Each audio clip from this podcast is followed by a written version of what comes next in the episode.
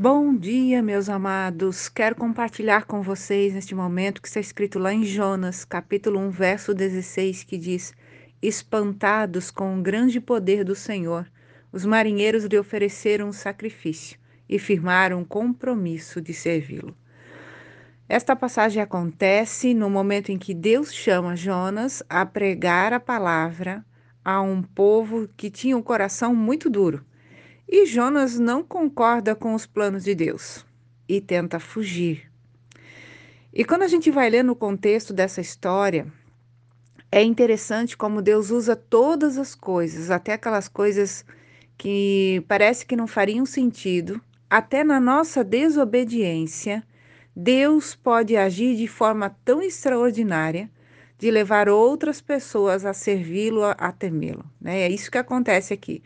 Jonas está fugindo, o mar o mar está revolto, o barco está quase sendo destruído.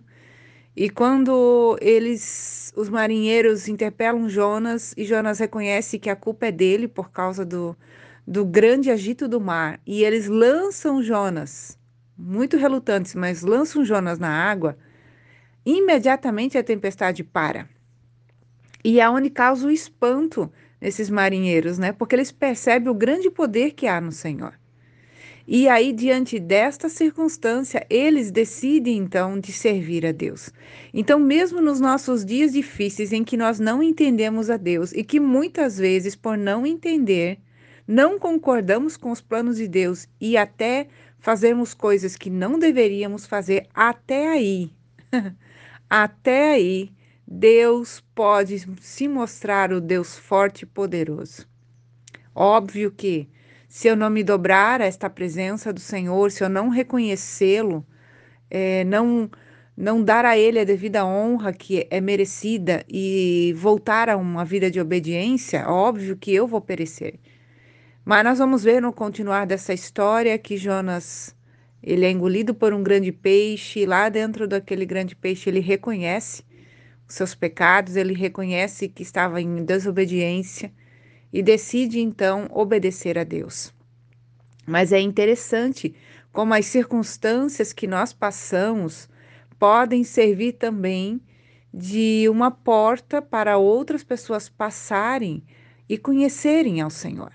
Então eu não sei o que você tem passado, meu amado, minha amada, não sei quais são as suas dificuldades, mas até na tua dor, na tua incompreensão, né? Até nessa situação em que você não entende exatamente o que está acontecendo e meio que se rebela, né? Até nessas circunstâncias, Deus deseja se revelar de uma forma tão incrível. A presença dele se revela de uma forma tão extraordinária que quem observa isso e o reconhece é abençoado. Aqueles marinheiros, eles foram abençoados, porque a partir do momento que jogaram Jonas na água, a tempestade parou. Mas a maior bênção que veio sobre eles não foi a tempestade ter parado, foi eles terem conhecido o poder do Deus de Jonas. E ao reconhecerem esse grande poder, eles se submetem a este Deus. Então, nas circunstâncias difíceis, se nós observarmos ao Senhor e obedecermos a Sua palavra, a manifestação do seu poder pode mudar totalmente a nossa história, porque a vida daqueles marinheiros, a partir daquele momento, foi totalmente transformada, porque você vai encontrar nos versos anteriores eles servindo a outros deuses.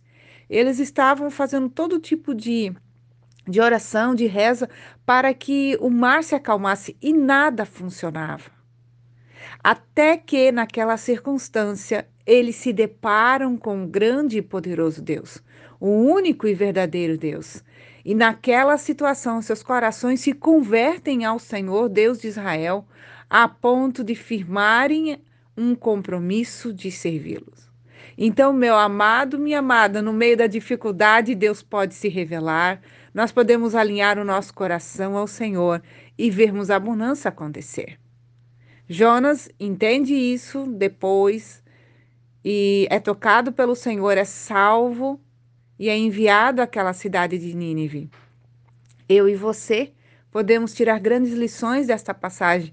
E este versículo tá no, está me ensinando duas coisas muito preciosas. Que, primeiro, Quando eu sirvo a Deus, eu carrego essa herança de Deus no meu coração, aonde eu for, o poder de Deus vai se manifestar.